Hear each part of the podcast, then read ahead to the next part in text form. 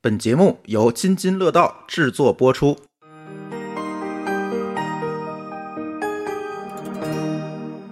呃，各位津津乐道啊、贫娃时代的听友朋友们，大家好。呃，又很久时间没有更新了啊。呃，也欢迎大家来继续的关注我们的节目。呃，那么今天呢，实际上是咱们拼娃时代的第二十期啊，整期的节目，这么三年多的时间啊，才一共更新了二十期啊，我觉得也是特别惭愧。呃，后面时间多一点了，争取再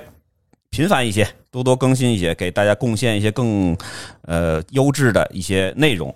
呃，那么今天呢，实际上借这个第二十期节目的这个契机吧，我想把咱们拼牙时代之前呃讨论过的儿童阅读的这个主题呢做一下完结。今天呢，呃，特别有幸啊，请来了我们的一位呃大名师啊，一位重量级的嘉宾啊。我们先让这个呃老师来说两句，大家来猜一猜是谁来了。呃，我们这个行业呢，处于一个濒临灭绝的行业，参与者越来越少，听着是不是特别古老的感觉？对，化石级的了都已经。对，其实就是现在的教培行业。 啊，好啊，我给大家三秒钟的时间，一、二、三，好。我估计啊，就是跟我比较熟的一些家长啊，应该已经听出来是谁了啊。我来念一下老师的介绍啊，这是一个非常标志性的介绍。今天我们要欢迎温柔可爱、苗条聪明、机智英俊、大方正直、善良儒雅、博学勇敢、幽默风趣、朴实纯真、坚强宽容、淳朴不凡、谦逊成熟、稳重谦虚、正派谦和、公正好客的姜 Sir 啊，姜 Sir 老师今天来到了我们的直播间。好，欢迎姜 Sir 老师谢谢大家，谢谢大家。啊！这个是姜 Sir 老师在我们上课之前啊，一定要让孩子们背诵的一段儿， 但是你至今没有人能背得下来 啊。呃，主要是什么呢？之前我跟姜 Sir 老师不是是通过宝宝的这个是课语文课来认识的啊。对你认识了多少年了？咱得四年时间了吧，差不多，应该得有四年。四年，四四年了多了时间了。然后呢，其实江乐老师啊，不仅是课教的好，呃，这个我觉得主要是老天爷赏饭啊，这个 当然也跟他的努力有关系。呃饭也快没了。啊，是是是，所以说江河老师现在后边我们会发布一些新的一些动向啊，来呃这个这个继续来通过别的渠道来听这个江 Sir 的一些呃录音或者课程啊，呃，主要是请江 Sir 老师来呢，是为了我们把这个儿童阅读或者说是儿童文学这个主题呢做一下总结，或者说是做一下反思。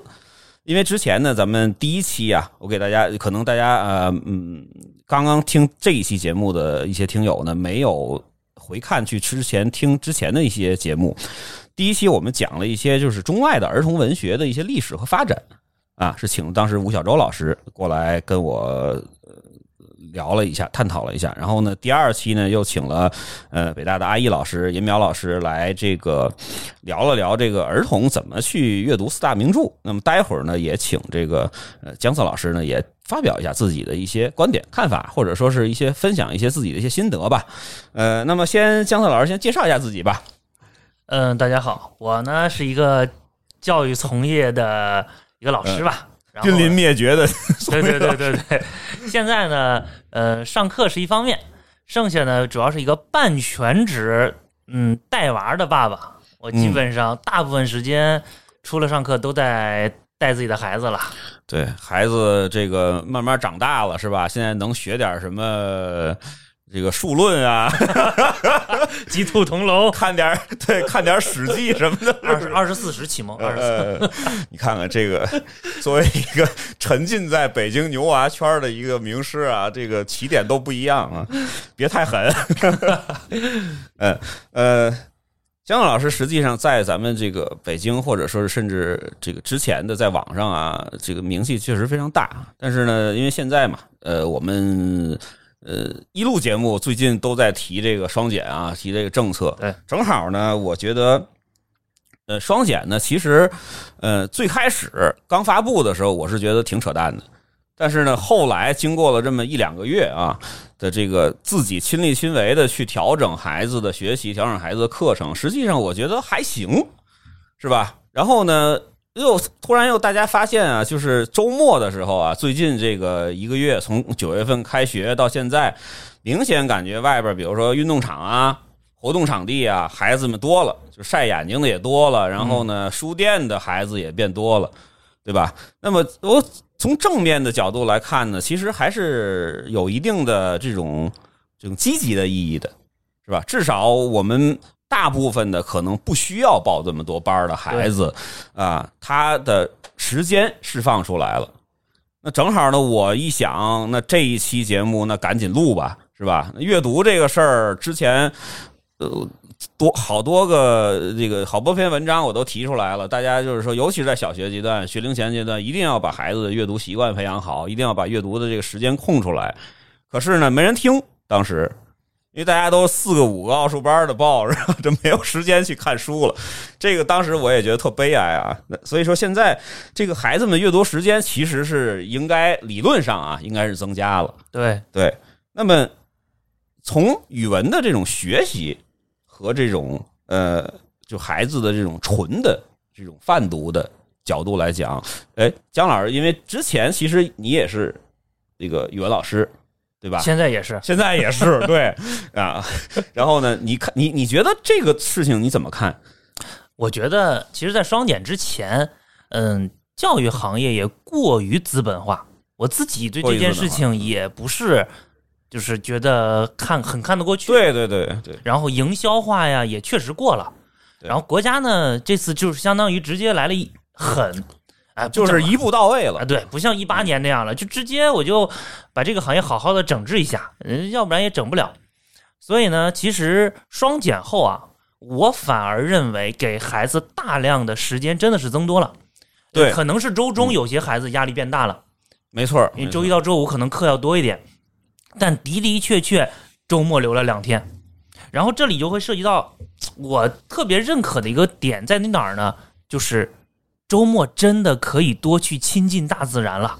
就是啊，这个公园啊、山啊、河呀、嗯，很多孩子平时没有时间。对我们说实话啊，就是从功利点角度，先不说什么对孩子人生的影响、性格的影响、品格的影响，先不说这些，最起码写作文有点写的啊吧？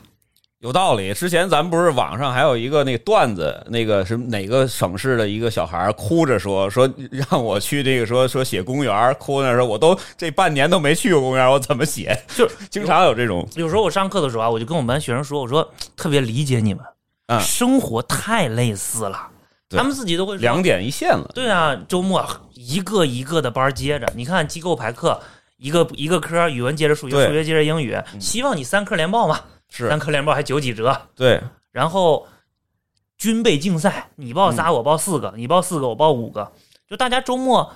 对大自然的这个亲近越来越远。然后我在上课的时候就会发现，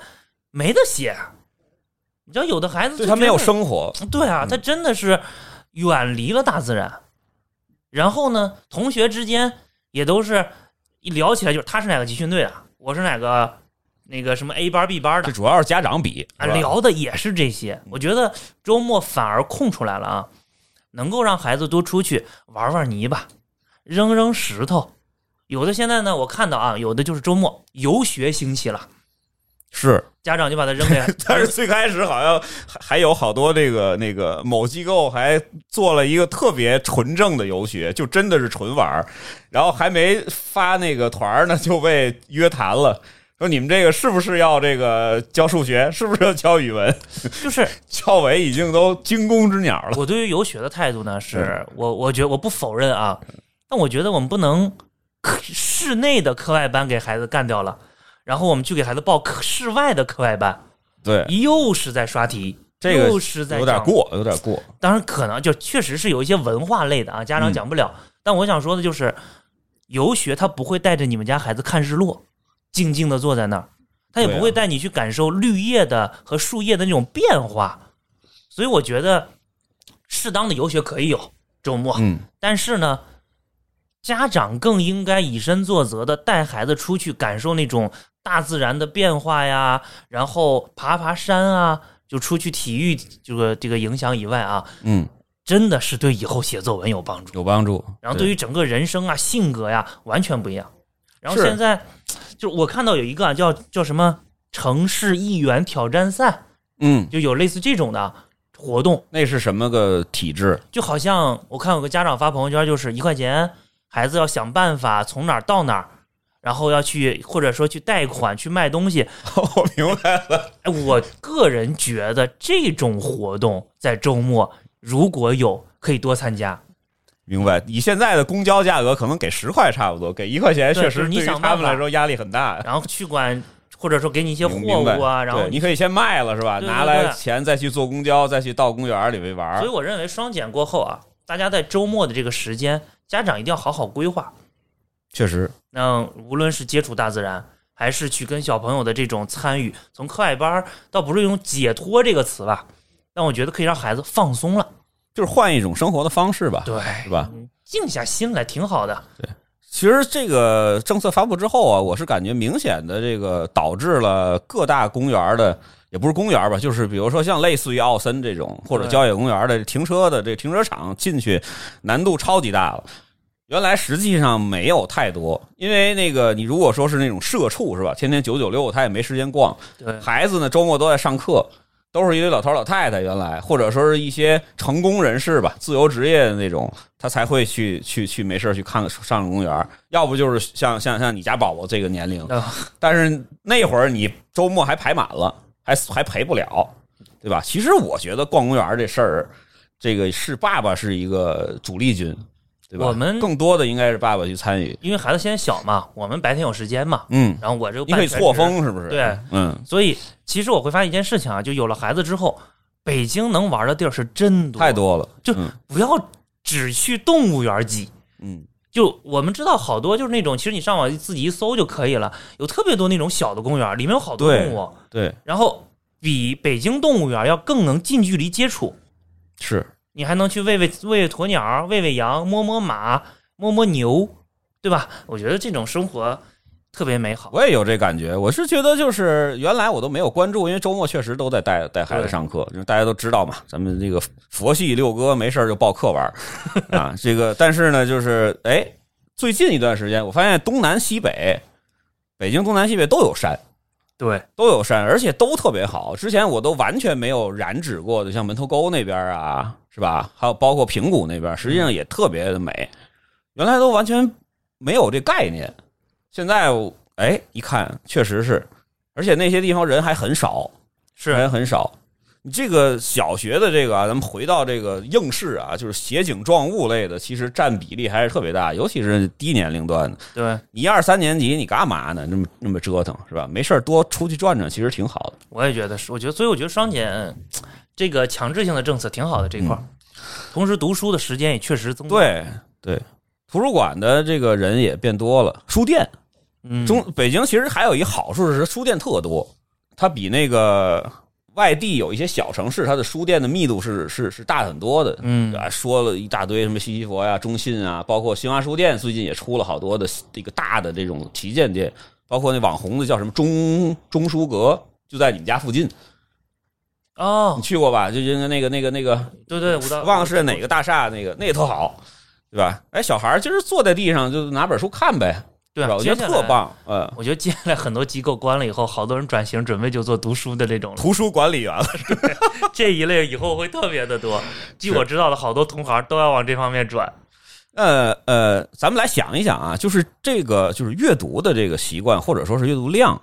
就是咱们先去比较窄的去讨论它，就是哎，阅读量和这个孩子语文成绩到底有没有关联？我个人观嗯点是，阅读量和你看到的分数嗯，没有太太直直接接的，嗯，但是它对于孩子整个人生的影响很重。就越往后影，你越能看得影出响来越大，就比如说你到了高中，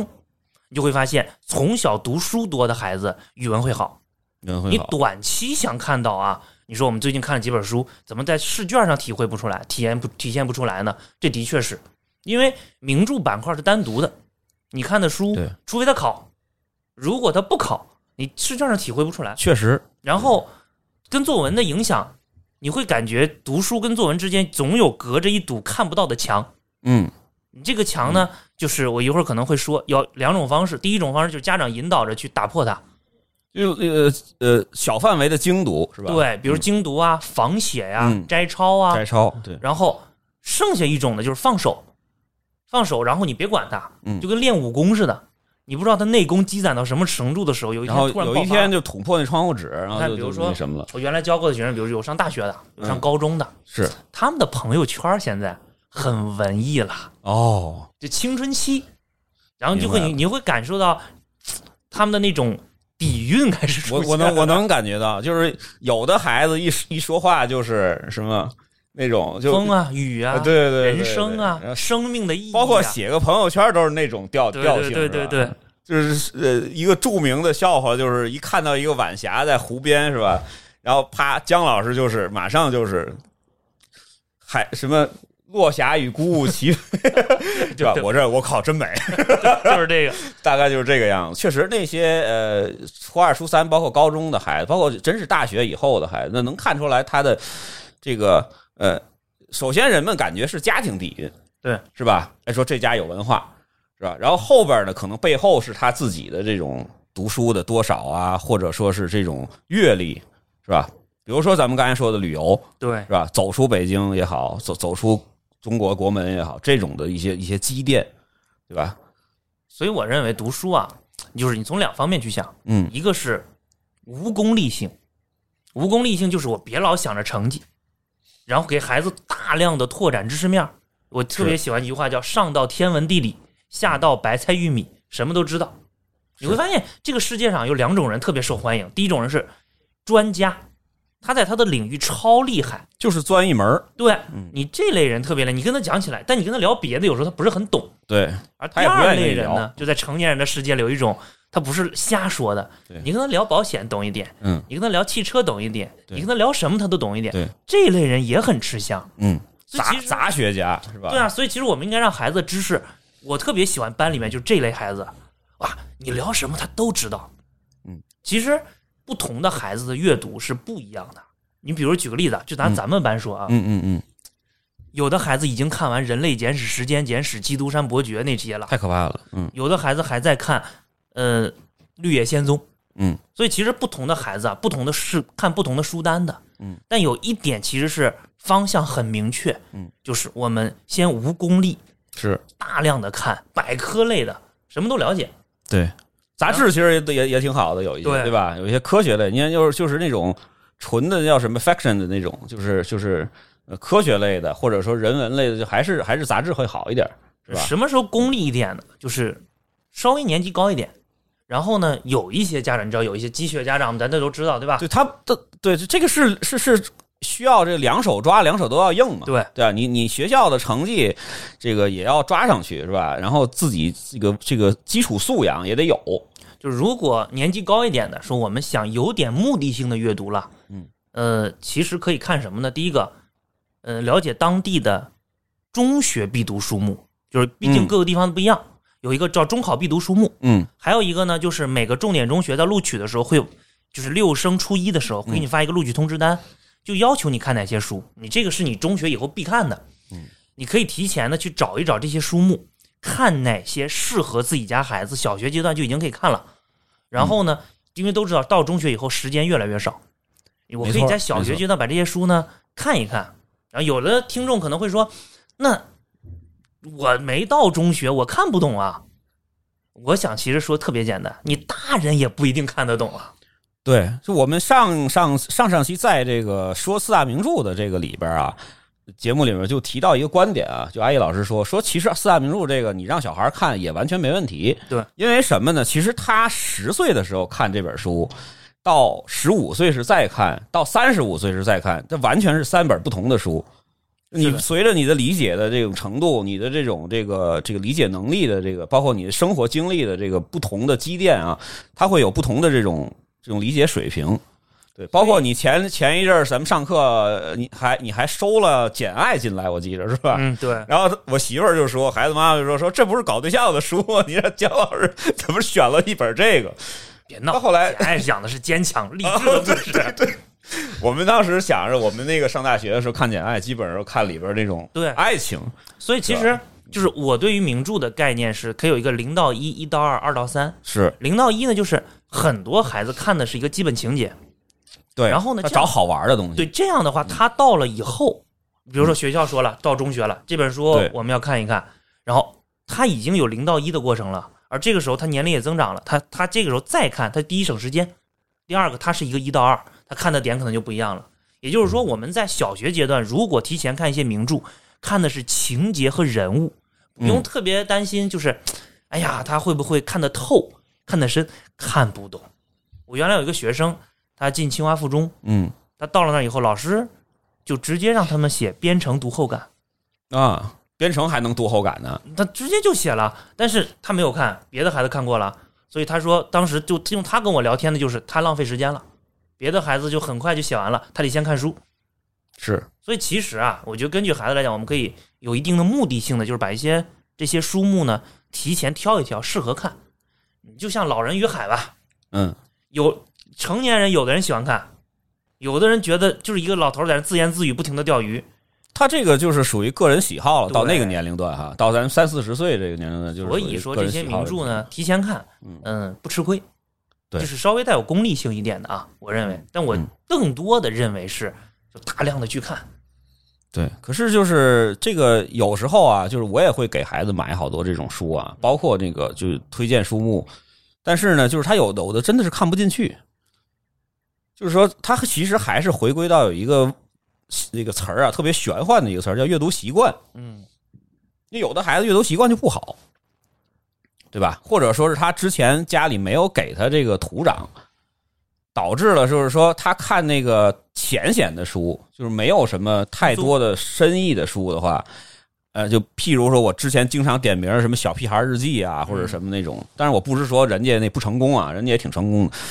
就他看那个行，哈哈哈一乐。一让一让他看，比如说就是简单的《格列佛游记》，是吧？《绿野仙踪》，他就觉得哎呀，这个好像没什么劲，翻了几页就不看了。那么就是这个阅读习惯，实际上是应该是怎么去从，比如说从几岁，是吧？或者说是从这个什么样的一个切入点去培养它会好一点？这个就是，嗯，我一直都特别强调叫亲子阅读，嗯其实我们很多人啊都认为我们家孩子爱看书，是因为我把书扔给他，他就趴那儿看，他就在那儿坐着看，也不用参与。嗯其实这个过程是一个，我认为是一个错误过程，是大人应该参与进孩子读书中的。但我们国家目前的亲子阅读就是有做过这种调查啊，嗯嗯，就相比于欧美国家其实是落后一点的。我们很多人认为亲子阅读是小时候做的事，就像哎，对，绘本，不太会说话的时候，对，就大了都识字了，扔给他呗。嗯，那然后呢，等着孩子慢慢慢慢看书了，家长又开始有疑虑了。哎，他我感觉他在跳跃性阅读，我感觉他没看懂。那其对实这里面我们没有参与进去。读书是一个大人跟孩子应该在一起进行的过程。比如说，举个最简的例子啊，比如说你想让他看一本书的时候，很多书籍大人也看过，你应该有一个简单的引导。你比如说，我给你讲一讲什么书啊，然后你就会回去翻。比如我我这个我这周四年级讲了一个文化苦旅，其实很啊难看懂的，对，王小修雨理学的对，当时我们也其实在看，也就是对吧？但我都其实都到大学才看的。啊但其实我告诉他们，我说你们文化苦旅当做一本导游书，哎，你其实还行你拿来目录，嗯哪个景点你感兴趣，哪个景点你去过，打个勾翻一翻。其实余余秋雨写的不就是这样的吗？嗯，我说你去看一看，然后孩子们就哎觉得不错。然后欧亨利是小说，你去给他先讲一个，讲一个他的那个结尾，嗯，然后紧接着就引起他的兴趣，就大人起到一个引导的作用，他可能就会去翻。然后《格列佛游记》，你就给他看那个大人小，他去了那个小人国那段特别精彩，简单给他了解点儿，哎，他觉得挺好玩的。后面对你对自己去看，就是我认为大人应该在前期有一个参与进去，然后看完书有一个参与很重要，就是聊天。我们知道现在生活节奏很快，大人说是你亲子阅读，然后我们一起读，我们上班天天累成狗，你让我去跟他读书，我哪有时间啊？领导的回邮件还要回呢。那你可以问一些最简单、最简单的问题吧，比如说你最近看什么书了？嗯然后你这书里面人物你特别喜欢谁啊？然后这书你读懂什么了？你觉得哪儿有好玩的，给爸爸妈妈推荐一下。就是有一些特别流程化的问题，最起码有一个互动。对让，其孩实子还去可以表达那个互相的争论一下，是吧？对比如说你说你喜欢谁谁，我说我不喜欢，我喜欢另外一个人物，对吧不？两个人可以为什么？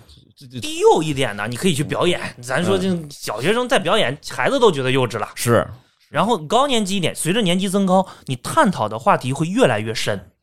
然后你就会发现，也许你会发现他早就明白什么是爱情了。有道理，对，真的是这个确实是这样。你聊着聊着的时候，你会发现，可能孩子就早熟了，这很正常。我们说现在这种时时代早熟确嗯他实挺早所的，获得的信息量比咱们那会儿大太多了。对。然后嗯聊天过程中啊，你会发现他的世界观、人生观，他觉得这件事情对不对。所以我认为，其实很多家长应该放下手机，跟孩子有一确实个是，读书的沟通时间。嗯，就像有个家长跟跟我聊天说，特别焦虑。我说你把群都退了，嗯，你别一天天的几千条未读，对你，把群退一些。一看这个家长又发一奖状，哎那个家长又说一个什么获一奖是吧？然后就自己就那儿呃呃又又又开始着急了。是啊，嗯然后我看有一个国外有个调查，就嗯说我们国家的亲子阅读呢，嗯，互动性的东西很少。就像我们这么大孩，因为我们也我我特先总研究零到三岁的嘛，嗯说亲子阅读读着读着就变成了教数学、嗯，学单词，然后然后学古诗。还还指着字儿，这字儿念张，这字儿念王，对， 就我有时候也陷入到这儿。说实 话，教着教着就教两个英文单词出去 了，固有思维。就是我们这点，说实话，我们家妈妈做的比较好，就她跟孩子有一个情节性的互动。对，我觉得我们都应该吸取这方面的一个经验，然后越越往大以后，跟孩子你会发现，不要总觉得到青春期的时候，怎么我们家孩子不跟我沟通啦，然后跟只跟同学说呀，你都不跟孩子聊天，说这个我还真是想起来，就是我好几个朋友啊，就是孩子大了，因为我生孩子其实不算早的，孩子都已经到初中、高中了啊。他说现在实际上，呃，更多的契机能跟孩子聊的，都是偷偷的看他看什么书了。因为他买买书一般都是通过大大家长的当当账号啊、京东账号买嘛，然后他偷偷的也去看，借也好啊，买一本也看。他他通过这个，比如孩子看了一个，有的孩子都已经到高中的时候都已经看那个《百年孤独》了，嗯，那好深的书啊，我都觉得我都读不下去。然后他就会跟孩子通过一个事儿，哎，我他说我我我最近我也看《百年孤独》，我我好像瞟一眼你也在看里边什么什么这个这一段我不太懂，小孩儿就给他讲一讲，或者说是通过一些。这种这个就是比如综艺节目啊，或者说是一些体育节目啊等等这种去跟孩子去聊，你没有办法再跟他去聊这种，哎，你你班里头今天发生什么有意思的事儿啊？他跟你说没意思，是的，就是他只能是通过一些一些话题，时代不一样了对，真的是现在的孩子跟我们那个年代不一样不了一，样了。嗯，他们接触的东西，嗯，他们理解的内容已经完全不能用我们那个时候的青春期去理解，所以你如果从小的时候很好就开始建立这种亲子沟通啊、阅读时间，嗯，你未来会在青春期时间，孩子会跟你有一个很好的交流，是，所以读书千万不要把它当做一个甩手掌柜。嗯，你我像我原来上课的时候，有一个妈妈，就是那个时候家长不都坐后面陪读嘛，她总跟孩子坐一张桌，让她孩子嗯坐最后，她玩手机打游戏。那还不如不坐一块儿。对呀、她她孩子就一直用眼睛余光去看，嗯，然后呢，这你说这个，你说我去训谁呢？还好你那会儿有很多规性规定啊，八八八项规定，不许接电话，不许打游戏，真的是吧？不许说话。所以我就在想，你说嗯我一个他一周见我两个小时，我就算管一管，但人回到家以后还是这种状态。其实你觉得他家的阅读习惯会很好吗？确实有，所以有的时候孩子的阅读习惯如果不是特别好，我觉得大人应该从自身先反，就是反思一下。很有可能家里就没有这个环境。然后孩子读完书了，然后就去找老师焦虑了。我们这读了那么多书，作文写的也不好啊，嗯，阅读理解看不懂也啊，不行。嗯，然后其实这就一个简单的问题，读书它在不停的往大脑输入，你从来没有试着用亲子阅读让它输出过。咱举个最简单的例子吧，你说做阅读理解得读懂中心思想吧，嗯，他平时读书你都没问过他这本书讲的是团结还是友爱还是孝顺啊，还是那种勇气啊，都没有聊过。然后一到做题的时候，你咋就读不懂呢？他就没有深度思考，对对啊，吧？然后平时呢，你也没有去问过他这里面哪个文段写得好啊，嗯，然后到作文的时候就希望能够引到作文，甚至还有一种家长强迫孩子去看散文，他觉得嗯，这种文字才美啊，太美了。嗯，你老看那些情节类的干嘛呢？你你多看看这种散文类的，你的作文不就写出来了吗？所以其实你看，仔细想一想，这个问题出在孩子身上，还是出在大人身上，特别多这种情况。他们想的好像是从大人的角度去思考这个问题，是的，对吧？他没有真正下放到孩子那个年龄段再去思考，他就是对喜欢情节类的。是嗯就是你看，我有时候讲上课讲名著啊，讲完以后我都会直接问我说：“你们告诉我，你们是属于一二三哪一类？”因为现在直播嘛，嗯，一就是喜欢这一类，二就是还行，三就是不喜欢。不喜欢，你会发现，不同的孩子啊，有不同的阅读习惯的。对，而且不喜欢这并不是一个错儿，对呀、对不对？就是你完全有权利喜欢这个，不喜欢这个，包括一些特别诺贝尔奖的作品，也有很多人不喜欢。我们反思一下，我们小 时候，我们看书不挑吗？就是再挑啊反思一，下，对，大人先长大了，电视剧、电影你不挑吗？你也在挑，有一类你也不喜欢看啊，是对吧？有人喜欢看琼瑶的，对有人不喜欢看琼瑶有，人喜欢看武侠，是吧？是这样。但现在有的时候我们就想要求孩子全能，我觉得这个就不是特别现实。就是读书这件事情啊，嗯，干涉不要太强制。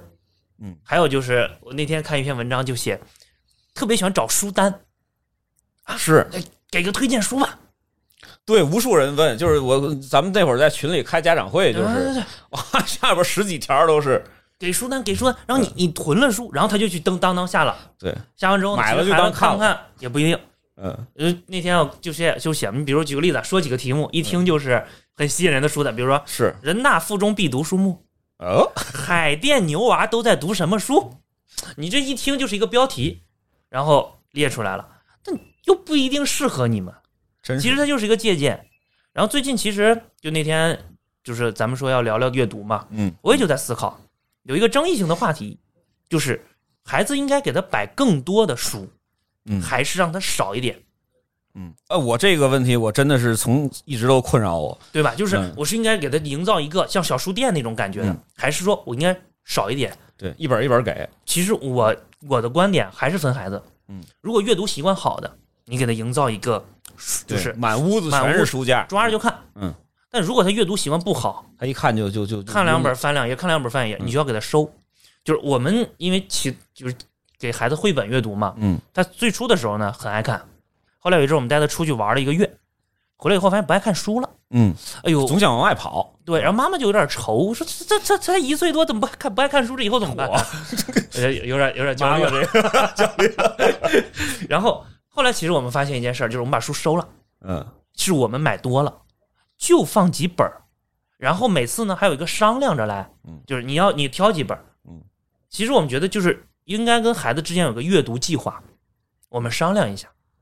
我不知道六哥有没有印象，咱们小时候那时候是借书的很香，很香，尤其是找同学那种，哎呦给我看看吧，排着了对，然后一星期了，你还没看完啊？这是吧东西就跟什么？似的，现在营养过剩，对，当饥饿，我们叫饥饿营销，对吧？你看当年当现在当当一一一一一打折，哎哗，一箱书就到了。孩子我在不孩子香一了年级那会儿还真是成箱成箱的买，其实你结果他自己他最后发现他没看几本，他不一看一香两本儿，嗯，就跟吃饭似的，你给他摆一桌，对，和饿他几天真是这样，不一样的。所以我认为啊，就是我不反对家里面有一个大的好的读书环境，但是呢，不要让他这儿看两页那儿看两页。如果这个习惯非常不好，就应该制定读书规划了。对还有一个就是多去书店，少网购，对对。也帮帮实体。而且你说这书店这个，或者说是这个图书馆吧，就特别神奇。就是我家孩子实际上属于那种不是特别爱看书的孩子，但是他到那个书店里头啊，他能看一天，这就是连厕所都不去。读书氛围，对就是我们说家里面要有一个小的读书氛围，嗯，往大了呢，同学们之间可以有一个读书。其实这里面啊，说到双减了嘛，刚才也，嗯嗯我其实可以提个建议，就周末其实大家都有时间了，嗯一群孩子坐在一起，嗯，就不一定非要上图书馆上我家来，我家书挺多看的。看 书，然后有一个交流，孩子们。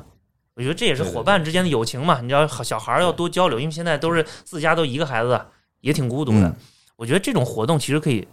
多进行，可以跟这个户外活动穿插开，对是吧？有一天有一个安静的一个环境，有一前两天天出去放放风，是我吧？看到一个老师，嗯，也是在线教育的嘛，然后看估计现在嗯可能也快不干了，嗯他就带着自己家孩子，他们可能就是同学之间嘛，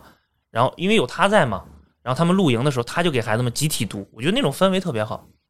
书店，我不知道你有没有，中关村图书大厦是中关村图书大厦旁边原来有个大恒，大恒大厦原来里面机构很多，哦，对，因为很早之前那个人大附的坑班不在那儿嘛，嗯，然后呢，每到下课的时候，中关村图书大厦里面孩子特别多，那个时候你会发现你进去一定会看书，嗯，因为你前后左右全是看书，对，那后来大恒就现在没有机构了，基本，然后所以那个地方人又少了，所以我认为这种读书的氛围给孩子营造非常重要。嗯而且还有一点，你之前说的这个，他们好像还真是心里头有一个暗示，这书不是我的，嗯一翻还挺贵，我我妈可能不会给我买，然后就在那儿死命的看，小孩儿什么都懂，就都是千万不这样要认为孩子就是他不他不怎么可能就这么小孩子能知道这个，他什么都懂。一旦这个买回家了，他放那儿一看，嗨，我今天看，明天看都一样，呃我我下礼拜看吧，对啊他就没有这个紧迫感了。所以我其实建议大家可以同学们之间互相交流，换换书看，啊是，然后大家一起读读书，哦还有去书店。你确定 买吗？你确定要买吗？你买了，咱说好了要看的啊。嗯，你要不确定，我对就不买了，对对还省钱。对，没错儿，真的是这样的。所以我觉得有的时候回归一点传统其实挺好的，还是这确实挺好，因为现在的这个孩子娱乐的东西太多了。太多了。哎呦，就是大让人人让人觉得很讨厌，就在这儿，然后就他的选择性一多了之后吧，他就不把这个这个去书店的这个有意思的事儿，这个作为一个第一选择了。就是你让他接触到了游戏哎，和接触到了动画片、电影、嗯电视，就这种影视题材的。别说小孩的掌控就是控制力啊，大大人人都不行现在大人有几个看书的了？对就是大家完全看电视剧嘛，刷抖音，对，而且抖音、小红书这种特别可怕，就是我有时候就是无意识的就发现自己本来想要刷一会儿查个东西，结果一看俩小时过去了然后抖音现在还有个提醒，啊。看了很长时间了，休息一会儿吧。是啊，就这特别可怕，就是你已经是被洗脑的那种感觉，就是哗哗哗就在那儿看，一看看两三个小时。所以其实有的时候，在我们现在的科技越来越发达的时候，我们家长要做到替孩子把这个把住这个关。是，有的时候我看有些家长发朋友圈，就爸爸跟孩子一起玩吃鸡游戏，一起玩王者荣耀，嗯，然后过一会儿你不玩了，看书去吧，嗯。我们想想，放到大人身上也也也困难。也很也很困难。然后现在这个时候，你让他大脑回去，他怎么可能不想？嗯，他完全不，他不就不想看书了。对，而且他其实而且他总是有干扰，总想着再把那玩完啊或者什么的，挺对讨厌啊的。，所以这就是一个反思嘛。就是真的是大人是自己的一个反思，在读书方面，我我我我之前还想一个事儿，我就准备买个箱子，我我到时候把我这个自己的手机先锁起来，是吧？ 先别管孩子，先把自己先管好。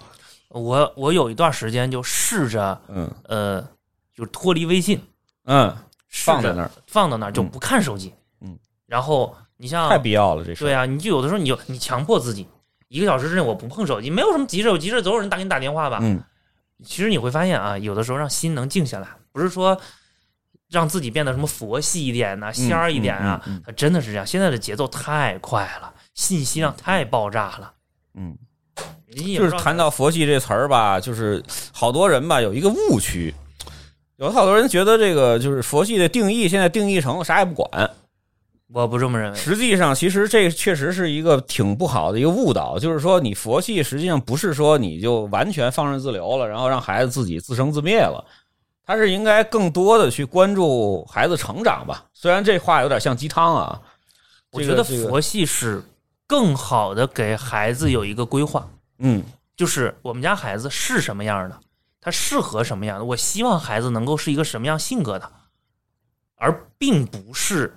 嗯强加给孩子。就说句实话，我教书这么多年，有很多家长是自己的愿望感觉没有实现，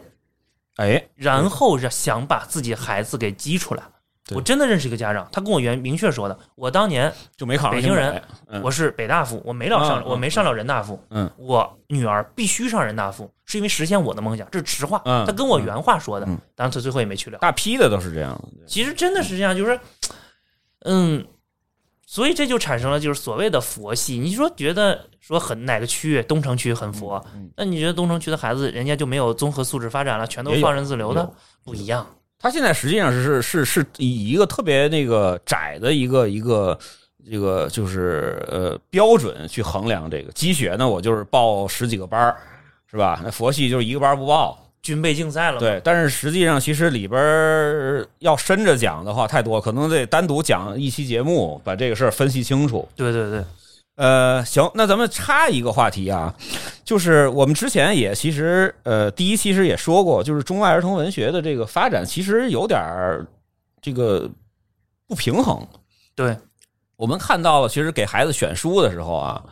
还是在选近百近百年前的，或者说是几十年前的一些书。对，但是最近几十年实际上也出了很多。你要是真是到那个网上去搜的话，真是太多了书，就只是儿童文学那一个分类里就很多。那为什么会会会会现在没有特别多的经典？是因为数量太多了，还是说就是它土壤变化了，还是怎么样？你有没有感觉这个这个感觉？就是首先第一个啊，看经典啊，还得至少五十年。嗯所以这本书呢，就比如说有些有些家长会问我啊，比如说我们最近看看什么某某书啊，我书名不能对说了，对对对这对，书怎么学生都看，我们觉得没什么好呢。嗯，我也没有办法说人说不好，嗯我只能说五十年或一百年之后，它能否成为经典？嗯，其实嗯经典就是这样产生的嘛。对，然后呢，我们看到很多大量的儿童文学啊，嗯优秀的基本上是在英国和美国。对，我们国家呢是近些年嗯崛起了大量的儿童文学作家，作家对很多，但是尤其是提不出来，让尤我其你让是我那说个说不出来。曹文轩拿了对奖之后，国际安徒生奖嘛，嗯然后然后开始大家就开始才重视了一下。嗯嗯其实这个原因吧，你要说往深了说，往远了说，嗯嗯嗯 就是我们国家最早的时候没有童话故事，嗯，对，是因为再往前说，是你因为神话故事都少，就那是四大神。你说神话的原因呢，嗯，也是因为我们国家的儒家文化不对提倡这个，对对对，然后他是统治者，要服务于对统治者，对吧？然后后来呢产生了寓言。嗯，寓言故事呢，咱中国的寓言也是最早为了给君王去提意见的嘛，是啊，嗯所以它这个土壤就不适合产生童话，所以我们在这方面呢，就稍微的就有一点点落后。确实是后来呢，到了近现代的时候啊，有一批人确实关注儿童文学了，像鲁迅啊、冰心啊嗯嗯嗯嗯，他们都关注了，但儿童文学受众面少。而且他写的太少了呀。你包括咱们说的叶圣陶大大师，对吧？对你可以叫大师，都不能叫老师了，就一本儿，受众面少 嘛。然后就一本儿。还有一个原因呢，就是比如说，你像我在讲叶圣陶作品的时候，就啊跟学生说，我说叶圣陶有一些作品你们看不懂，对是因为那个年代的一些啊道他理，认为应该把一百年前的现实生活通过童话给孩子们讲出来。讲出来，嗯我，说你跟我说一百年前那个时候生活什么样，你别说我了，你问问你爷爷奶奶也不知道一百年前的中国呀。就除非你有一个，他需要一个底蕴，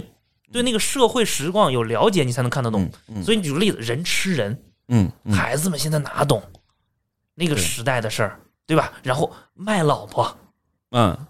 对吧？赌博卖老婆，那不很正常写的吗嗯？他们不懂啊，不懂。而西方的这种作品呢，往往很多是童趣，它往往跟那个就社会现状啊不不搭。不搭。它并不是说我要用这部作品，当然也有啊，嗯很多作品就是我就是想表达一个观点，比如勇气啊。嗯，所以在这个儿童文学领域呢，就是我们这儿也不算走歪路，就大家走的路不一样。后来建国以后有一段时间吧，我们的儿童文学呢要起到一个思想教育作用，嗯，小兵张嘎，对，就类其似实于也这还一类挺好的，红色文化又加进去了。是，然后直到曹文轩这代人嗯，才开始提出了儿童文学走自己的路，我们才开始就是起步比较晚，嗯，但是呢发展比较快，因为拿了国际安徒生奖嘛，儿童文学领域的最嗯高奖项。所以其实，在推荐这类作品的时候啊，我的观点是不排斥，就是当然你知道网上现在有一类人就是国外的都不好。这那也不一定啊，盲目的爱国主义嘛，嗯就是我们说确实有这一类，你怎么能用国外的东西呢？就是儿童文学呢，我们可以去看一些英国和美国的，它确实是不错。至于大家说确实不错选什么书啊，我不是给书单，有不错的奖嗯，你可以去查儿童文学领域的几个最高奖项，嗯，然后呢，纽谁获奖纽呢？纽伯瑞是吧？对呀，纽伯瑞儿童文学奖、国际安徒生奖，，嗯，你去找获奖书目啊。对对，然后家长又会问说出版社，哎呦，其实我最头疼就这件事儿，这这个有点儿，每本书都要问出版社，而且他有的书好几个版本啊，对吧不可能有一个人能够把所有书的出版社都看一遍吧？就是啊，就是挑大出版社，嗯，就是我的一个观点，就是你挑大出版社，如果能给孩子挑字体，这个很重要，因为眼睛挑大字儿的，对，挑一点字体，然后包括它那个纸的那个呃嗯亮面儿，嗯其实我觉得家长都可以考虑一下，嗯并且你上网一搜什么如何挑书，嗯啊是有很多是推荐的是是是所以我觉得儿童文学呢可以去看一些获奖作品，嗯，然后至于我们国家这些年这些书呢，嗯，我觉得看评论，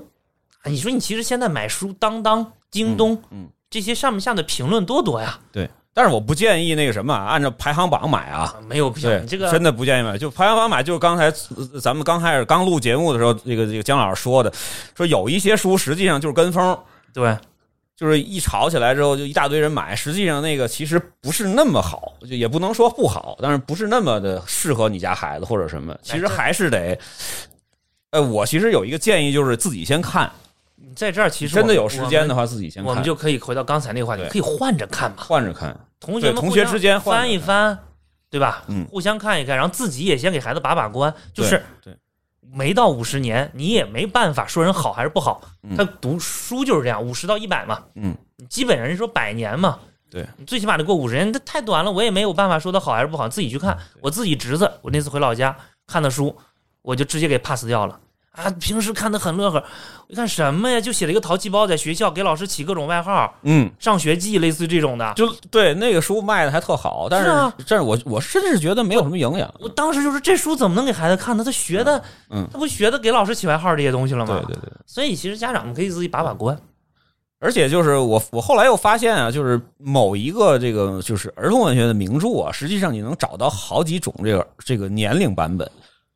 就举个例子，比如说《柳林风声》，《对，柳林风声》，我就从两岁的书一直买到了现在他看的那个，就是完全全本儿的那个，就是正常字体的嗯，四个版本。一两岁有一个，翻开全是立体的， 我们就在看这类。 啊，都是那种什么那个人物里都给它变成立体化的，嗯然后后边是绘本儿，就是上边一个图，下边配字的，然后又是那种就是注音版的，或者说是插画版的，然后现在就是完全没没什么图的。它其实哎，就是你别说咱们大人啊，就是从这个十几岁到高中到大学到那个成年之后看一个作品的不同的理解，其实小孩儿也是一样。其实四大名著不也是？，对他每一个阶段的这个关注点不一样，哎，其实都能够促进他回来再反复看。不要以为就是说我小时候给他看了这个这个这个连环画版的《红楼梦》，他大了就不看《红楼梦》了。其实反反过来的，对，它是有这种促进作用。他有一些没有明白的，或者没有里边没提到的，有一些小情节，他如果他跟他同学呃沟聊聊到的时候，他会反过来会去再去看。对吧？包括像《哈利波特》，《哈利波特》实际上也是，嗯，他那个小孩儿看《哈利波特》的时候，再跟他大了之后再看，再大点儿就看英文全全那 个。对英文的英文的那，了因为不，因为咱们现在这个圈子里边都是六七岁就开始看对的了对 吧当时你上课的时候，一问人家看过英文的算吗？啊他是 都是这一类的石头，各种我啊学看霸过呀。英文 的，你们谁看过这本书？我弱弱的举起老师手我看过英文我版，看过英文的，各种都是这一类的学 霸。对，所以说其实这个这个让他反复看这个不同作品的这种不同的演绎版本，其实还还好。对就是没有像大家就是别让他们看看歪了、看错了或者什么的，哎其实不用太去想。读书这个事儿，你他水平上去了，你给他看一本儿不完整的书，他也能去找完整的去看。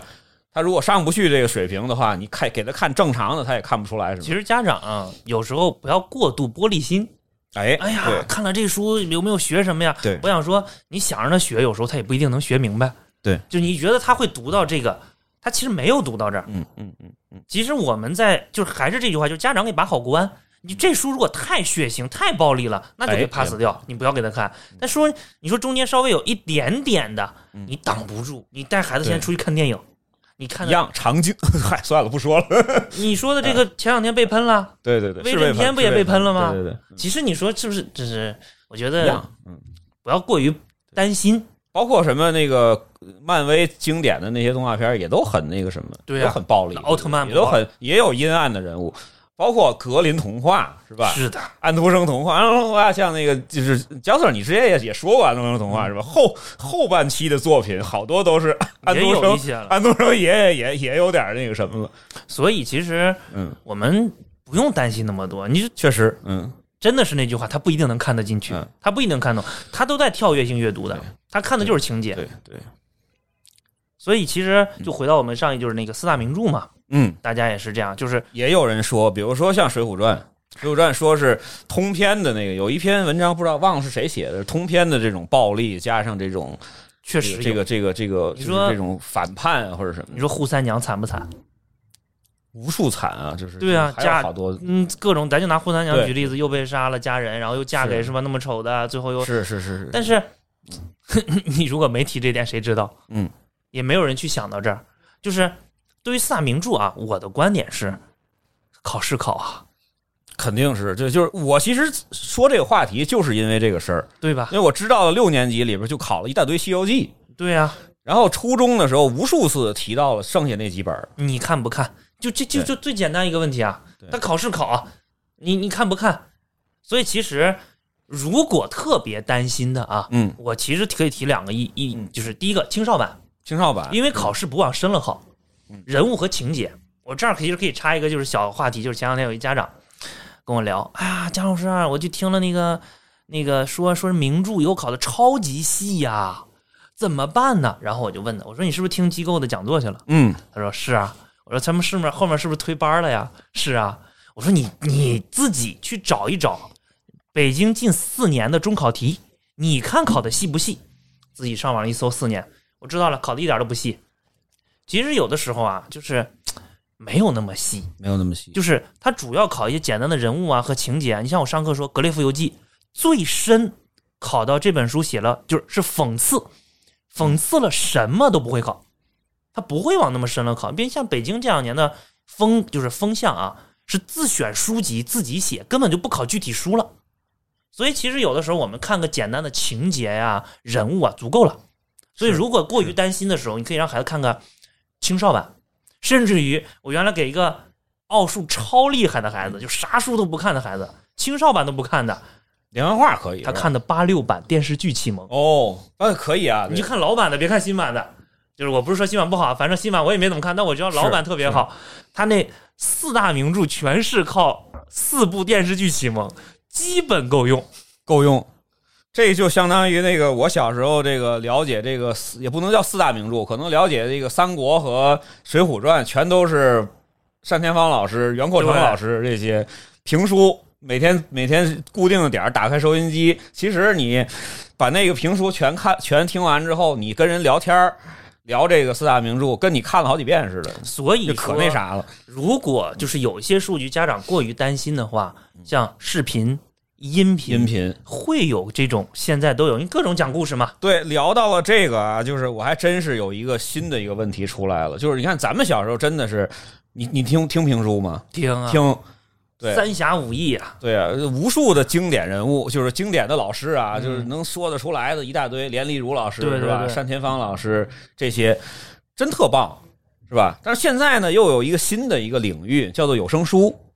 对吧？有很多家长实际上是抵触的，但是有很很多家长特别追捧，就包括那个那个那个姜 Sir 之前的好几好几年前录的有有好多的这种录音的作品，包括《一千零一夜》的那个对对对，五五五六年前吧五，六年前了，嗯，我我闺女都快能背下来了，无数次的反复的听。但是那一本那个那个呢，有一个特别好的技巧是你不讲全了这故事，我是故意的，对啊，就是引着他们再去看。然后他买了巨厚的两大本儿，就是那个《一千零一夜》的那种成 人版，人民文学在那儿翻，对， 翻后边儿，听完之后就发现说后边儿说姜老师太坏了，说这个讲到最高潮的时候，告诉这个下那个你们自己去看第书多少多少页， 然后就在那儿奔跑过去要翻。对，这种有声书，包括其实现在那个凯叔是吧？咱们咱们其实这个都可以提啊，嗯对都是等于相当于同行嘛。对，樊登啊、凯叔啊，包括钱儿爸呀、这个都很好。还有好多好多好多能找出来的，但是当然也有录的不好的，对也有可能也不能说不好，因为家长他是有的是属于家长业余爱好，我就是给读给我自己孩子听的，是吧？然后这些有声书跟这个纸质书之间到底有没有矛盾，我觉得没有矛盾，是共存，这是共存的，或者说是会不会反而有一些促进作用？呃肯定会有，嗯肯定会有的。就是我这儿还有专门有一个研究成果啊，啊，说就是对于简单的文本而言，无论是通过阅读还是听听来进行理解，效果是类似的。这是专家做的一个就是大数据。嗯而对于复杂的文字内容而言，阅读更有优势。也就是说，其实我们想想啊，故事类的，嗯，有的时候听和你读差不太多，差不太多。而偏专业类一点的，需要思考类的对，其实读会更好。其实很多人喜欢读纸质版，它有仪式感、氛围。哎然后呢，对嗯，还有一个就是它可以停下来思考，原来思考。是这样的。还有一些那个人的这个习惯，就是做一些批注，我觉得这个对也特别好。而音频版也有它的优势。咱举个例子啊，比如说嗯我们都知道，人和人聊天有个叫语气语调，比如说你好，嗯你好，你好，嗯，你你，好，嗯哼， 你好，就你各种说法是。但纸质版呢，就要孩子去猜，就当然这也是一个他好处自己要有脑补的能力。对啊，嗯，那有的呢，他就直接给你读出来了，会更吸引你。所以其实我认为啊，他们俩是共存的，谁都不排斥谁，不能只有一个。就是其实现在你知道，我们再怎么说，很多孩子是碎片化时间。对，你你比如举个例子啊，就我们对带孩子出去玩，一开车三四十分钟，嗯嗯嗯你这个路上的时候，说句实话，你让他看纸质书吗？嗯嗯，当然也可能是在睡觉嘛。对对对对，就如果想让他听一点东西，其实挺好的。我记得我那年是国庆，就把那个《一千零一夜》就全录放出去了嘛。嗯哇，有一个家长就给我留言，就给我那个发微信说：“哇，真的是你这次突然间全放出来，我们正好车上一路听。所嗯以对啊呀，他听现在动不动就一个多小时。今天姜老师就开车过来录音，就得小两个小时。所以其实嗯你知道，就是有一些带讲解类的，如果这个音啊，我觉得是带一定的文化讲解，嗯，然后呢，它是偏故事类的，听一听，占点碎片化时间很正常，嗯。但是如果这本就这是我就把这本书给你读一遍，那就没有那个就必要没意思了。对啊。如果带点讲解挺好的，有点演绎成分的，其实挺好，就跟其实之前咱们小时候听评书是一对样的呀。你你听评书，你看一本书，你能说是手不释卷吗？那那那种人有，但是特别少。但是你一般来说，他一拍惊堂木，是吧？欲听后事如何，且听下回分解。第二天你保准在收音机前等着。并且现在对，科技发达了，人们可以剪辑，对给你配乐，配乐配一些这个这个这各个种背景音小调啊，啊，是然后哇鼓掌声啊，是是很是吸引孩子的。特就棒。像对，就像你刚才举例子，就是《一千零一夜》，我当时其实就是故意的，就是我就是到这儿不讲了。不讲了，对你去让他看去看。所以其实啊，你这种结合，你说这是不是一种结合？我我起了个头，嗯，然后录到这个，他就愿意去看了，他愿意去翻，他没办法，他想知道结局，他想知道结局必须去看，嗯，所以这就是一种两个就是科技的进步吧，不排斥，所以我就建议，就是说阅读这个概念，就是家长朋友们别太把它狭隘的去去去这个去考虑啊。对，就是如果说孩子真的是在某一个阶段，你没有这个给他特别好的这种阅读习惯的培养，那么不妨就是试试。先从这种有声书啊，或者这种讲故事的这种这种号啊，或者说是各种平台啊，去去尝试它。我觉得可能，哎，就反而你会觉得他又去找书去了。对，因为他听那个东西，他毕竟是浓缩版，他不可能一个字儿一个字儿给你读出来，对吧？对，然后呢，他如果说发现另外有一个他也想看的类似的故事，他一定会去找书去。其实就适当的引导嘛，你就它其实那个音频其实起到了一个你没家长没有办法起到作用。嗯，如果你能去取代那个音频，我去引导，OK，那你就不需要它。是我因为你知道我，因为我很少去发朋友圈发什么谁夸我那些东西啊。嗯嗯前两天有个家长跟我聊，他说：“哎呀，就感觉，他说我们，他说刚下课回到家，孩子哭了，嗯， 刚上完我的课哭了， 然后问我怎么了，我说你问问他吧。然后是因为讲文天祥就是那个精神孩啊子啊，感动了，然后我就跟他妈妈说，我说你趁着这口劲儿，赶赶紧看红色文化 呀，江姐这一类，他们就上上孩子就看下去了。”嗯，是然后这就是一种配合嘛。然后他就给我后来给我发微信，他说：“哎呀，就感觉上语文课，都是咱们先不说成绩，就是我们家孩子最近在抓书，嗯，哎呀，你讲完的书，他也没事抓下来看一看。其实你知道，我上课的时候一般不会把情节全讲，我就是一个引，对对，我从来都不会就把对全讲，就像电影剧透一样，就是一个引。所以其实有声书，适当的听一些有声书，真的能起到这种作用嗯。但还是那句话，就是双方都别彼此的，就是我彻底不要有声书，嗯，也别全是有声书，对对对，对纸质书不，看了。对对，就是结合起来非常好。就是有一些场景特别容特别适合听的，对，有一些场景就适合安静下来自己去思考的，比对如吃早点的时候，什么洗漱的时候，是吧？包括在路上，但是现在不用去开着车去赶课外课外班了啊，对，但是依然你会有时间，是吧？就是出去，比如说什么那个那个坐地铁呀、出去玩的路上啊，嗯这都很长时间，对是吧？当然，这个保护听力啊，就跟保护眼睛是一样的，就是别太长，一次性听四个小时也不行，是吧？我觉得每一集啊，反正我自己录的时候，一般都会控制在五分钟左右。嗯，其对对对实音频对的对还是有一定的它的注意力的，是。嗯，太长他有时候也听不下去。嗯包括你像历史，我们之前也听那个连妈的那个那个讲历史，嗯，而且呢，现在这个口播一下广告啊，就是这个姜老师又在 N 多年以后又诈尸一样的更新了。当然，我不能说，因为我们这个咱们津津乐道节目是一个全全平台的一个发布的节目啊，不能说大家可以到某雅是吧？某雅这边搜索江天一是吧？天地的天是吧？一二的一是吧？去搜一下啊，去听一听也很有意思。我今天早上来的时候一直都在听，一路听了一路，特棒。然后终于我闺女不用那个拿着她五七八年前的录音 反复的在那儿听了。再过两年他上中学了，对对对对，所以其实音频啊，就是适合的就是好的。我对特别喜欢这句话，适合的就是好的，没必要去说谁不好。而且最后你看啊，就是今天咱们思考的这个问题，就是阅读习惯，是吧？或者说是阅读兴趣的这个培养，实际上其实是在培养孩子的一个对于很多的故事或者很多的这种类型的这种文学作品的一种兴趣。对，然后呢，再再细化到他对某一个种类的类，比如说他喜欢这个《哈利波特》，你就可以给他再找一些经典的奇幻类的，嗯是吧？比如说像那个《绿野仙踪》啊，或者什么。他看完那个之后，他再看那个《绿野仙踪》，他有可能你会觉得他没有像原来那么抵触了。其实《绿野仙踪》，我觉得还还还是比较深的，就不能不是那么浅。嗯，但是实际上，他如果读完那个之后，他特别喜欢的作品之后，再去看看回来，你比如说我我闺女就是看完了那个《故宫里的大怪兽》，嗯，其实那那套书我也在好多节目里推荐过啊。她反过来看什么去了呢？看《山海经》，哦，她就觉得那些怪兽的里边的好多情节都很奇很很好玩儿，她就想看看怪兽到底在真实的历史里边是什么样的。《山海经》里边又会引申到各个小细节的童话，它呃不是神话，嗯，神话完了之后，他又想去看外国的。后来姜老师之前好像 N 多年前在上课的时候还还提到过这个希腊的神话，对提到过古罗马那些神话，他又去翻那些了。这我都之前给他买书买的都落灰好多年了，他又返回来去翻。所以说这个东西，他实际上这个兴趣是给他打开一个门，对吧？让他去喜欢这这类的这种这种这种话题，然后他自己去去探索，就千万别不要就上来就你这个必读书单，比如说五年级必读书单，你这一暑假一天三天一本啊，那个那个那个读不完不许吃饭啊，那样其实孩子实际上他没有办法去理解你的想法，你让你想让他增进他的这个阅历啊，你想让他增加这种这种这种这种知识啊，人家就是看书，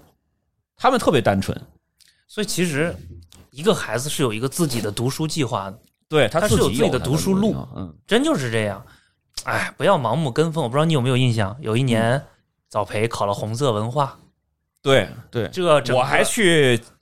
买了一本《红岩》，你仔细想嗯想，是不是接下来以黄庄这面基本上就是红色文化就开始掀起了，对对对，对吧？其实就是，当然有人确实不是说有人就看进去了，嗯那有孩子就看不进去啊。嗯嗯所以其实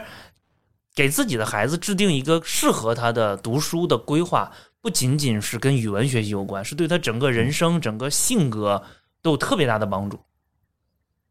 对呀、就是你到了咱们上班的这个年龄段啊，大家可以回忆，就是你会发现这个很多的人的他的这个呃谈吐或者他的分寸的把握，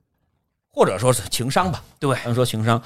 它真的是跟你的这个就是读书的多少，或者说是这个你的这个读书的理解能力的强与弱，是有非常的大的关系的。所以，如果往长远了看啊，我们真的就是很多家长都会说这句话：嗯语文往长远了看嗯，数学是我们说这数学就是一个阶段嘛，对一个阶段，对除每非个阶段有每你个阶段的重真真的点拔尖儿了，对，我们说伪神，对是吧？你真的拔尖儿了嗯，剩下语文对孩子整个人生的影响特别重要，嗯，谈吐啊、交流啊，就在这个社会上，大人其实都知道这件事情，而语文里面对孩子未来人生影响最大的其实是读书，其实真的是阅读这一块儿，而不是做阅读题。就是希望他们这个，就是咱们本身现在的整体的这个呃，就是教育水平提高了，是吧？不像是咱们七八十年前那刚解放那会儿，大家都都确实都没上过学，是吧？也也不不认字儿。现在家长们其实在这个圈儿内，是吧？或者说是呃比较重视学习的这些呃城市的家长，可能自己应该有一个理解了，对吧？就是阅读这个事儿，你如果说是孩子每一天看了一个多小时书，是吧？你觉得可能哎时间挺浪费的，但实际上这个东西你从放到十年左右的这个维度来看的话，还是有它的这个作用的。是的，有它的作用。但而且呢，你不用太去焦虑，说是孩子怎么看了一堆书，然后啥也没记住或者什么的。其实这个并没有这么着急。他到了一个，就像咱们说捅破一个窗户纸之后，你会发现他马上就明白了。嗯，他可能最开始就是翻，快速的去读，你让他说里边什么人物，当然这个需要家长引导啊，这个你你不能怪人家那个孩子他他不会看，你自己家长都完全没有这根弦儿，嗯，是吧？那那你那你怎么去要求人家呢？等到哎一定的年龄了，是吧？有可能不是你的引导，对吧？有可能家长说我实在是没有这水平，或者我太忙了。但是同学之间的讨论，是吧？他想表达自己的观点的时候，老老师的就是以后的校内的老师的这种，哎，讲一个话题的时候的引导，等等等等这种啊，包括以后自己的朋友圈儿，是吧？这种的引导，他会嗯有一个积淀会爆发出来。就是大语文这个理念刚建的时候，那个时候的口号叫“渊博自信一生”，嗯哦，那是我最爱的口号，我就觉得特别好。我从我进入这个行业，其实就觉得这句话特别吸引我。然后后来改了嘛，后来在投票的时候，我投了反对票，不想改，因为要他们要改成叫“爱上语文，做有修养的人”。嗯我就觉得这个口号呢，当时我反对的原因是我认为任何学科，就是你把修养扣给语文，这个对太大了。，修养这个可不只是语文的这个对素养，对所以我觉得我当时特别喜欢就是渊博自信一生。嗯我觉得就包括读书啊，我也想送给各位听众，就是让孩子什么都了解，多读书。真的会带给他那种从内到外的那种品格上的、外在上那种自信的感觉。嗯嗯，而你会发现你的孩子变得与众不同了，嗯而不是简简单单的只看着卷面上的一个叫分数，所以这就是阅读的力量。确实是。对，当然那个阅读能力和阅读理解做题能力，这个是完全两个不同的这个概念啊。千万别说别别真是真是想着就理所当然的想我读的书特别多了，我的阅读理解题做的就特好，嗯，对吧？那那个是另外一个应试的一个一个范畴，那个可以单独讨论，那个其实也挺有意思的，嗯，对是，吧？那个靠那个应该去学心理学， 读懂对，读懂跟的意自己有图代沟的作者对对的对中心思想意。图，对对对，是这样。对，所以说呢，就是咱们今天的话题，实际上就是说，呃，落到最后，可能我们讨论的很多，比如说到底应不应该读四大名著，嗯，到底应不到底是应该多读外国的文学作品，还是中国的文学作品，还是说几岁读什么，他的书单是什么？这些你最后总结下来都不重要，都不重要。重要的就是鼓励他读自己喜欢的东西。对，走自己的路。对，更多的去接触不同的这种好的与不好的，实际上都有它的这个作用。包括之前说的什么，像有的人摘出来的曹老师的、沈石溪沈老师的好多作品，说里边怎么怎么怎么样，这个我承认。是有，但是呢，人孩子的理解不一定是你家长的那个，他可能直接跳，他说这段没意思， 对，对我我不看这段，我就说哎，这个啊有啊，我知道啊，但是我觉得没有什么呀，因为我根本就不不 care 啊，嗯，他就读过去了，对吧？所以说你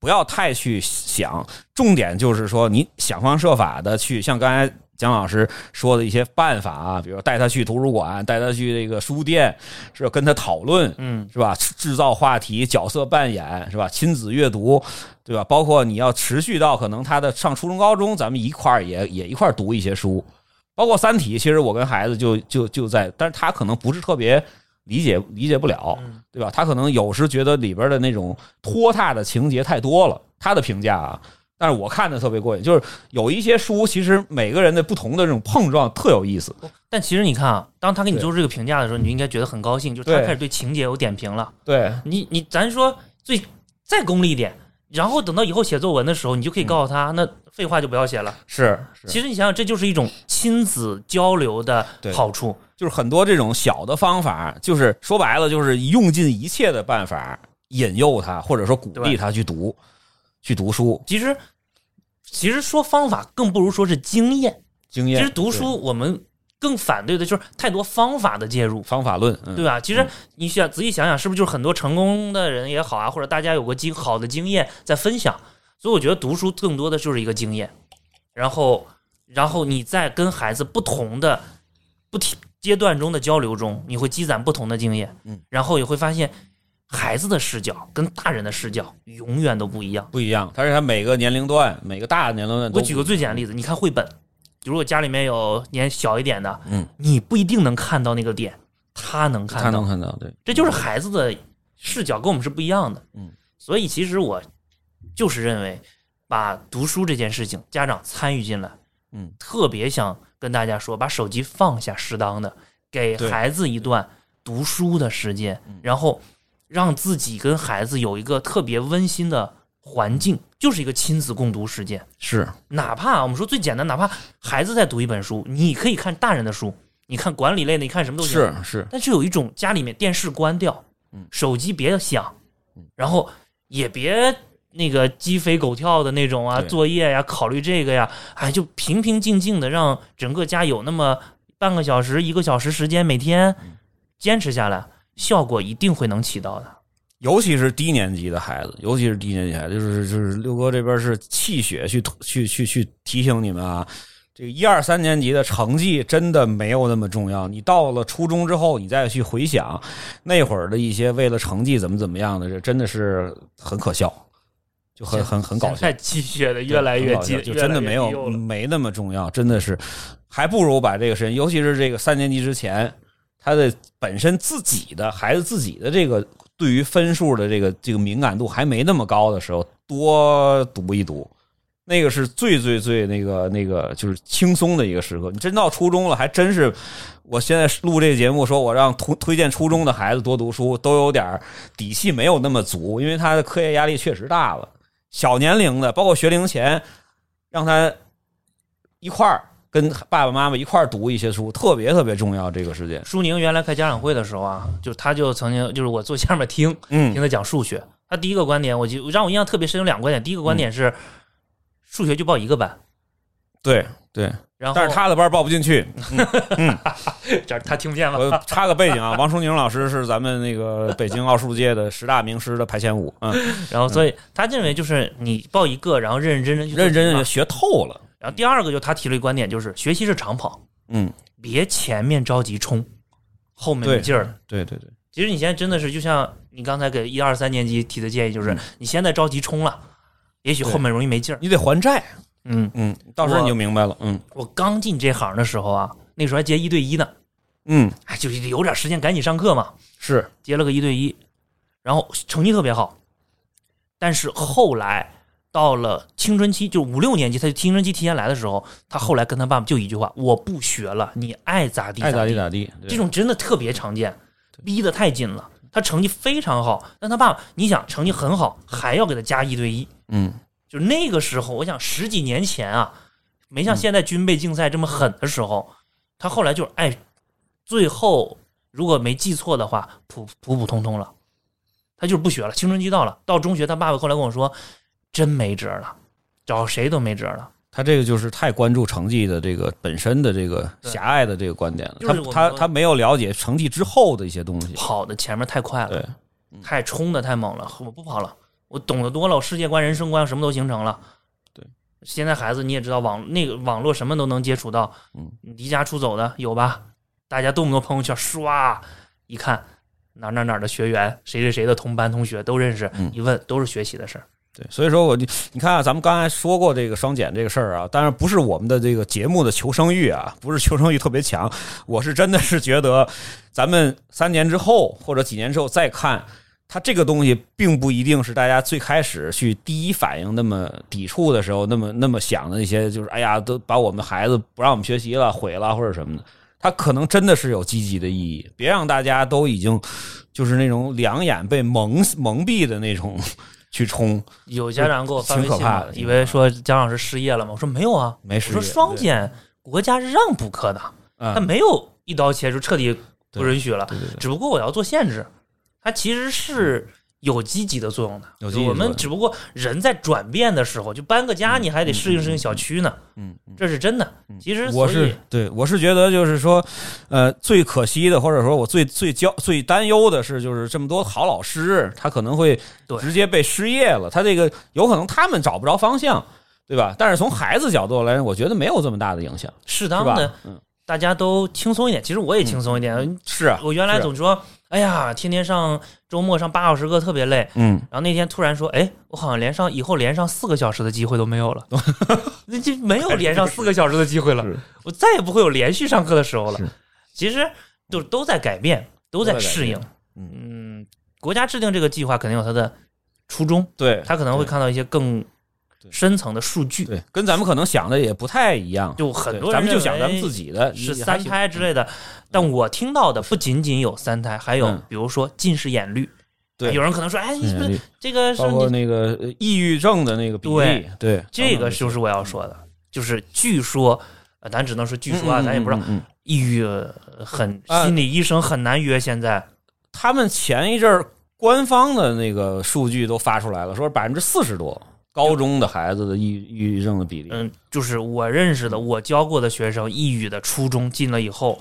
有自残的，嗯，有妈妈有随时约心理医生的特别多，对所以我其实建议咱们周围其实就有过这种案例，但是你我也没办法去详细的去说嘛，就肯定你是知道的，所以我建议大家就是多读书，嗯，读书就是一味良药，嗯，能够在你现在的这种不论是焦虑也好，就是我们再怎么说不焦虑啊，还是会有人焦虑，嗯嗯，读书能够带给我们这样，嗯，真的这样，你一个小时试试，你们家手机关掉，嗯，大家一起读个书，啊，那个小时很舒服，嗯。对你所以你说你再换一个小时辅导一下奥数， 估计就直架上去了。 所以我这个刚才突然就想给那个那个那个小将来就有一些建议啊，给江 Sir 现在也是父亲了，是 吧？多接触接触艺术，是吧？嗯，什么声乐班儿啊、钢琴班儿啊都报 上，是吧？多阅读，是吧？一一一周至少三十个绘本 儿，然后我们对， 多出去玩儿，是吧？多我们报现在报什就是么羽毛球什么的，当我然还就是太小嗯前面的建议跟大家建议就是多接触大自然，我们就是大自然接触特别多，对，办办了是各种卡，嗯北京周边的能玩的地儿基本全都玩到了，玩被动挺有必要的，挺有特别好，我觉得真的适合所有家长嗯们去，也不叫反思吧，总结总结。既然国家给了我们机会，嗯让我们总结了，大家都总结总结，想一想，对，是吧？还还有一个，其实就是你去户外的时候，你可也可以带点书，是吧？支个帐篷，啊是吧？只要不是阳光直射，其实，在草坪里头或者湖边看看书，啊，感觉特别好，我就感觉特别好。我当时说我要个帐篷，然后舒宁知道了，舒宁给了我一个帐篷，嗯，然后后他估计不是不知道是他他听不会搭给你了， 听，他给我了一个特种兵用的军工的，嚯，特特别不好弄不。是很尴尬，你知道吧？人家都是这种五颜六色的，我那啊对你那是迷彩的 绿的军绿 大帆布，特别结实，军用铲什么全都给我我配的齐一套妈。呀！他说：“听说你愿意出去玩，我这儿有一套。”然后我还第一次出去的时候，你知道，就好像人家看我那种眼神啊，就差来我们帐篷问，以为我是在这儿负责治 安，那叫什么？那个民国防什么什么？就是这种感觉。哎防疫。就扎个帐篷，还要嗯多出去走一走，多听一听啊，看看书，效果真是不一样。 所以你看，人家国外的好多大学啊，你一进去之后就就那个气氛就特别好。嗯，是吧？那个长椅啊，是吧？或者是湖边树底下什么，到处都是那种看书的人。所以其实我也提倡，就是有一些传班能力的家长，嗯不要总传小班了，这时候嗯还不如传读书会传一些读书会。嗯，几个孩子聚一聚，聊一聊行，啊对我后边的生意就是你这句话，我就回去好好考虑考虑。然后找爸爸妈妈都跟着读一读，嗯，挺好的，真的挺好。对，每每一次读书会请一个神秘嘉宾，呃对，是这样，真的是这样的，是吧然后或者有一其实个也孩子嗯，我原来有一个孩子，他有一个他有一点自闭症，他妈妈就是用读书会的方式嗯，就往家带。他妈妈是某个英语机构的联合创始人，嗯，然后他就觉得自己事业上特特别好，但是孩子忽略了孩子遗憾，嗯，就用读书会，不停的往家教，不停的往家教，慢慢慢慢，后来他后来到最后，他儿子成为了就是主要的领读人，太棒最了，初就是参与，太棒了，就是不停的读书啊，包括孩子们之间这种交流，嗯，就完全不一样了。对，咱们就是别把它太功利，对，对，别最后整成了又整成了文长加上 什么，早培必考，对，人哪某学校必考书目，对，当然那个东西你考试之前啊，你你你你你你该上还是上啊，咱们不是说那个 就是你你你读四大名著完了之后就对对对考早培去了，但是目的不一样啊，这是日常的时间，对吧？呃冲，刺归冲刺，对对对，日常的时间还是多那什么，呃，咱们已经一个小时二十分钟了。对，最后呢，这个说太长了，时间闲扯，大伙儿也没有时间听。最后，我想请这个江 Sir 老师啊，就是给大家一些建议，是吧？给老给家长朋友们一些建议，看看就是某一某一些，比如说就是家孩子如果完全不读的，是吧？和这种已经有一定的这种之前有一定的培养铺垫的，或者说是确实是就是说，呃，特别爱读书，但是呢，哎，找不着方法的，对吧？就比如说读完书之后，可能其他的一些能力还是不行，对吧？这些家长有一些什么样的不同的一些建议？那借着这个节目赶紧问。嗯呃，我第一个想说的就是呢，就是我们前面一直在强调读书氛围，这个大人们要反思，嗯嗯嗯嗯多去给孩子建造。第二个呢，就是嗯、呃每一个孩子有适合他的读书路线，然后呢，这个是在你建立在一的氛围上，你跟他读书了，然后你会逐渐给孩子进行调整。然后第三个呢，就是如果大家其实感兴趣，可以看一下，我不知道我发音准不准啊？嗯嗯国外我叫读书反馈，叫 reading response。有对对吧对对对，我在一文章里还贴过你之前发的那分享是的那个那个照片儿，可以去看一下，好多种。它好多种，然后对人家有制定，就是国外的有那种英文版的，嗯然后你可以把它翻译成中文版，嗯让孩子去完成这些表格，帮助你对去对对做一个读书反馈。对然后呢，第四点呢，就是说大家在读完书之后呢，就是出去家长聊天以外，可以进行有摘抄本儿。摘抄本儿有两种方式，第一种呢就是别管，随便抄，就咱们小时候其实都是这样的。是第二种嗯呢，就可以你引导他，你这个能试着用在那儿，但记住一定不要让孩子烦，就是你是适当的，或者哎，我觉得你用在哪儿会比较好，别定特别狠的任务，必须当场，必必须须防一写篇。儿，对，必须仿写什么那种。这个没有必无要聊了就。嗯所以呢，剩下的就是最后一点，就是我想说，开卷有益，只要读书没有坏事儿，嗯，然后多出去走走，多出去看书，嗯，其实就是这样。是是，回归到咱们中华五千年传统的那个八个字儿了，是吧？读万卷书，对行万里路。走一走，咱们用这个八个字吧，作为咱们拼娃时代啊儿童阅读这个主题的结束语。就希望大家呢，在新政之后，呃，不要太担忧孩子的以后的成绩的这个这个有多么危险啊，或者什么。你们要相信孩子，是吧？车到山前必有路嘛。他们一定，你如果把这个状态调整好，他一定会让你给你一个满意的一个答案。是吧？啊不要想太太太太复杂这个事儿，是越是家长没信心，孩子越没信心。你如果有信心了，你就说我就喝嗨了，我就是呃五五岁、六岁、七岁，我就让他所有的业余时间都出去运动、去读书。我相信在三年之后，他们一定会给你一个好的一个答案。是的，往长远了看。好的，那么这期节目呢，呃，就录到这里。感谢我们呃平安时代，感谢津津乐道的听友们一如既往的支持啊、我们以后呢，找机会也会更多的邀请姜 Sir 过来，呃，录节目，过来跟我们聊这个育儿话题。毕竟他现在孩子已经是吧，呃，会走会跑会说话了嘛，进以入这后个的话圈儿题话题会越来越多。呃，那我们谢谢姜老师。好，那谢谢大家，我们今天就到这儿。哎，好的，呃，听友们再见。感谢您收听本期节目。本期播客节目由津津乐道制作播出。你也可以在我们的官网 d a o 点 f m 找到我们的更多内容作品。如果您喜欢我们的节目，欢迎在微信、微博、朋友圈等社交媒体转发分享。您的分享对我们而言十分重要。如果您希望与我们互动，可以关注我们的微信公众号“津津乐道播客”，天津的津，欢乐的乐，道路的道。在关注后按提示操作，即可加入我们的听友社群。